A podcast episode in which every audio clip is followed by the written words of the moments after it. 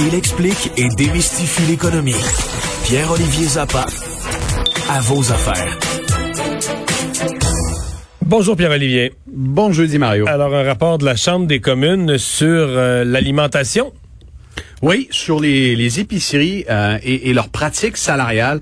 Euh, Mario, euh, on va remonter dans le temps. Tu sais, pendant la pandémie, les travailleurs essentiels dans les supermarchés ont pour la plupart reçu une bonification de leur salaire d'à peu près 2 dollars de l'heure.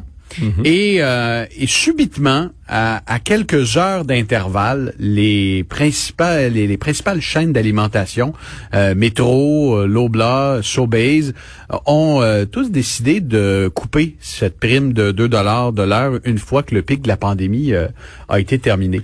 Et ça, ça avait alerté le bureau de la concurrence. C'est-à-dire le, fait qu'ils le fait qu'ils aient implanté ça tout en même temps là?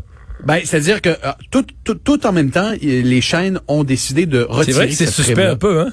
Et là, on se demande, euh, est-ce qu'ils se parlent? Est-ce que les euh, grandes chaînes euh, se coordonnent et auraient des pratiques de type cartel? Est-ce qu'on fixe les salaires, les bonis, tous ensemble? Et il y a un comité de la Chambre qui s'est donc pensé, qui s'est donc penché là-dessus pour conclure effectivement que c'était assez louche et que les lois canadiennes sur la concurrence devraient être modifiées pour interdire ce genre de pratiques de type cartel où on peut fixer les salaires dans le, secteur de l'épicerie. Et d'ailleurs, la, seule réponse possible, c'est de dire qu'il y en a un premier qui l'a il y en a un premier qui l'a fait, puis que les autres ont immédiatement imité. mais Alors, c'est là que ça devient intéressant. Le comité a interrogé les PDG des différentes chaînes et le président et chef de la direction de Métro, Éric Laflèche, a, a concédé qu'il avait contacté ses homologues de chez oh, Sobeys, de oh, chez oh, Lobla, euh, pour, euh, pour dit-il, recueillir des informations. Hein. Il disait on ne voulait pas d'entente tacite sur les salaires,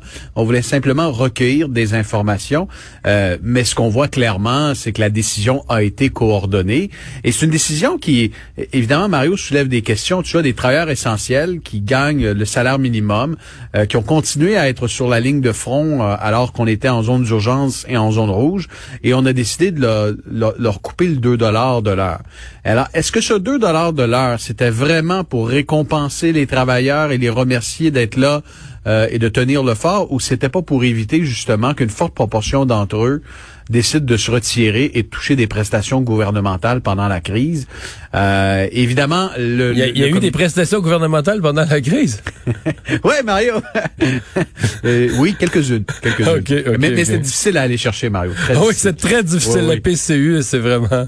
oh, oui, très très très difficile. Euh, cela étant dit, donc le comité à Ottawa a dit il faut aligner les lois canadiennes sur la concurrence avec la législation américaine, donc pour protéger, euh, donc ériger des murs entre ces entreprises-là et être beaucoup plus sévère. C'est-à-dire qu'aux États-Unis, si on avait vu des grandes chaînes, là, prenez Publix dans le sud des États-Unis, si Publix avait fait la même chose puis avait coordonné une baisse de salaire avec une autre chaîne, il y aurait eu des, conséquences pénales. On aurait pu poursuivre pénalement la chaîne et, éventuellement la, condamner. Donc, au Canada, on ne peut pas le faire parce que on n'a pas les, ressources législatives. La loi en place ne permet pas de poursuivre au pénal. Mais ce que recommande, entre autres, le commissaire à la concurrence, c'est d'être plus mordant et de modifier euh, la loi canadienne. Ça a quand même l'air fou un petit peu. Ben, ils sont fait un peu prendre euh, dans ce stratagème, à mon avis. Et le site controversé Pornhub euh, qui pourrait être vendu Ouais, c'est, c'est le Globe and Mail qui vient tout juste de sortir la nouvelle. Et comme on a beaucoup parlé de MindGeek et de Pornhub pour toutes sortes de mauvaises raisons au cours des derniers mois, c'est une nouvelle qui retient l'attention. Euh, précisons d'ailleurs qu'il y a de nouvelles poursuites qui ont été déposées euh, euh, par des femmes qui estiment que leurs droits, euh, et dans leurs droits humains de base, ont été violés par ce site Internet qui permet à des gens de, de téléverser des, des vidéos pornographiques. Mais, mais, parallèlement à ça, on apprend que c'est un ancien trésorier libéral, Chuck Rifici, qui a un fonds d'investissement et qui Mais il était dans le cannabis, lui, il a fait, il a fait fortune euh, dans le cannabis. Fait fortune, effectivement. Avec la légalisation du cannabis, tu vas me dire ça n'a aucun lien avec le Parti libéral. là. En fait, c'est le cofondateur de Canopy Growth, euh, géant du, du, du- du cannabis. Euh, il avait quitté là après avoir empoché un- quand même un, un bon euh, un bon montant d'argent et euh, il avait il a lancé euh, à- par la suite un, un fonds de- d'investissement qui s'appelle euh, Brunnen Investments et cette firme là est serait en train de négocier selon Globe and Mail euh, l'achat de MindGeek. Et pour ceux qui euh, ne Fait connaissent le pas pot du MindGeek, PSC payant, on s'en va vers les fesses. ouais, t'as tout compris, Mario, c'est la suite logique euh, pour cet ancien C'est quoi, c'est quoi après? là? J'essaie de, j'essaie de suivre. j'essaie comme le petit pousset, là, j'essaie de suivre les miettes de pain, voir c'est quoi la prochaine. là. Ben, tu sais, il y, y a certains casinos, euh, je sais pas, sur les réserves, Ah, ça pourrait ouais. être sa prochaine. euh, euh, mais, mais écoute, c'est une grosse entreprise, MindGeek. Hein, on sous-estime à quel point euh, à Montréal, on c'est un poids lourd. pas. Non, mais C'est immense, là. C'est, c'est- c'est immense. En, en fait, lorsque vous euh, vous, vous avez- vous prenez l'autoroute 15 là, euh, dans le coin de l'autoroute 40, là, lorsque vous approchez l'autoroute 40 en allant vers le nord, vous avez un immeuble bleu avec une petite ampoule. Et l'ampoule, c'est le logo de MindGeek, cet empire de la porno, qui a euh, pas son siège social au Canada parce que son siège social est dans un, un pays où la fiscalité est plus avantageuse, mais les activités sont euh, principalement gérées à Montréal. Il y a, il y a plus de 1000 employés d'ailleurs qui travaillent pour MindGeek au Canada, essentiellement des ingénieurs informatiques notamment. Et, euh, et là, euh, évidemment, le, le- le propriétaire, un des copropriétaires, Ferra Santoun, non seulement la cible de poursuites judiciaires pour toutes sortes de controverses. euh, euh, Rappelons-nous que son château en construction euh, A a brûlé. été incendié Ben oui. euh, dans, dans, dans le nord de la ville. Euh, et là, on apprend que ben, possiblement que les deux fondateurs de euh, Pornhub et de MindGeek euh, voudraient vendre ces activités.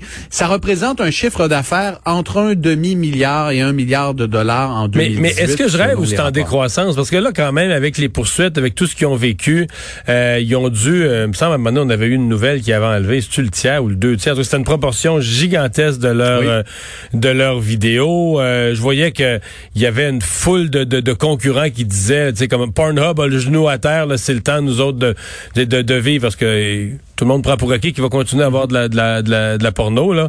Donc, des concurrents qui disaient, il faut prendre le butin de Pornhub pendant qu'il y, a- un genou à terre.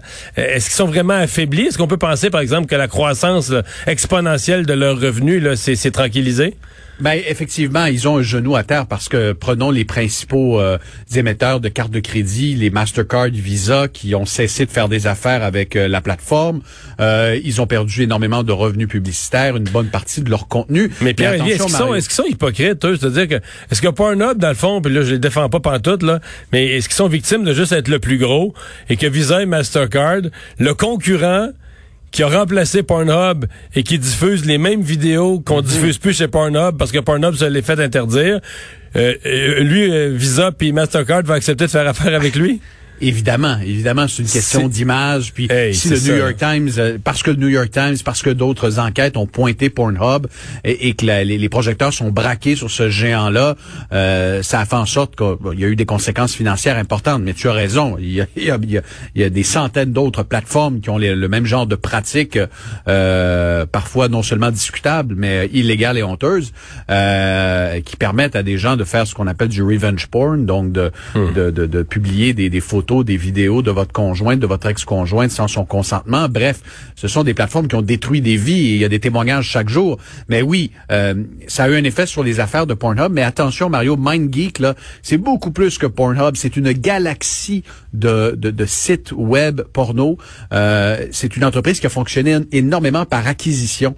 Euh, les deux fondateurs qui sont basés, qui habitent euh, à Laval, là, euh, ont, euh, ont, ont démarré ce site-là et ensuite c'est devenu tellement gros qu'ils ont décidé d'acheter la compétition et ils ont donc tout un catalogue euh, de maisons de production aux quatre coins du monde qui génèrent du contenu et qui vendent des abonnements. Euh, donc l'entreprise est lourdement endettée et c'est lourdement endettée à la suite des différents scandales et on verra euh, combien est prêt à payer cet ancien trésorier libéral pour euh, mettre la main sur MindGeek si cela se moins. confirme. Moi, si c'est racheté par un libéral, on est confiant qu'il va remettre ce droit sur le plan de l'éthique. C'est parfait, ça. Et puis ce qui est très bien, Mario, c'est que le fleuron québécois va rester euh, au Canada. Propriété canadienne. Ouais, mais là, par contre, il va rapatrier, euh, sûrement, il va rapatrier le paiement des Oui. impôts ici, là. Ah, c'est certain. Il restera pas dans un paradis euh, fiscal, mais voyons. Non, non, non, oublie les filiales au Luxembourg et tout ça, ça, ça sera terminé. Si jamais il le faisait, M. Trudeau, il passe un coup de fil parce qu'il le connaît bien. Merci Pierre-Olivier. Il n'y a pas de quoi, au revoir.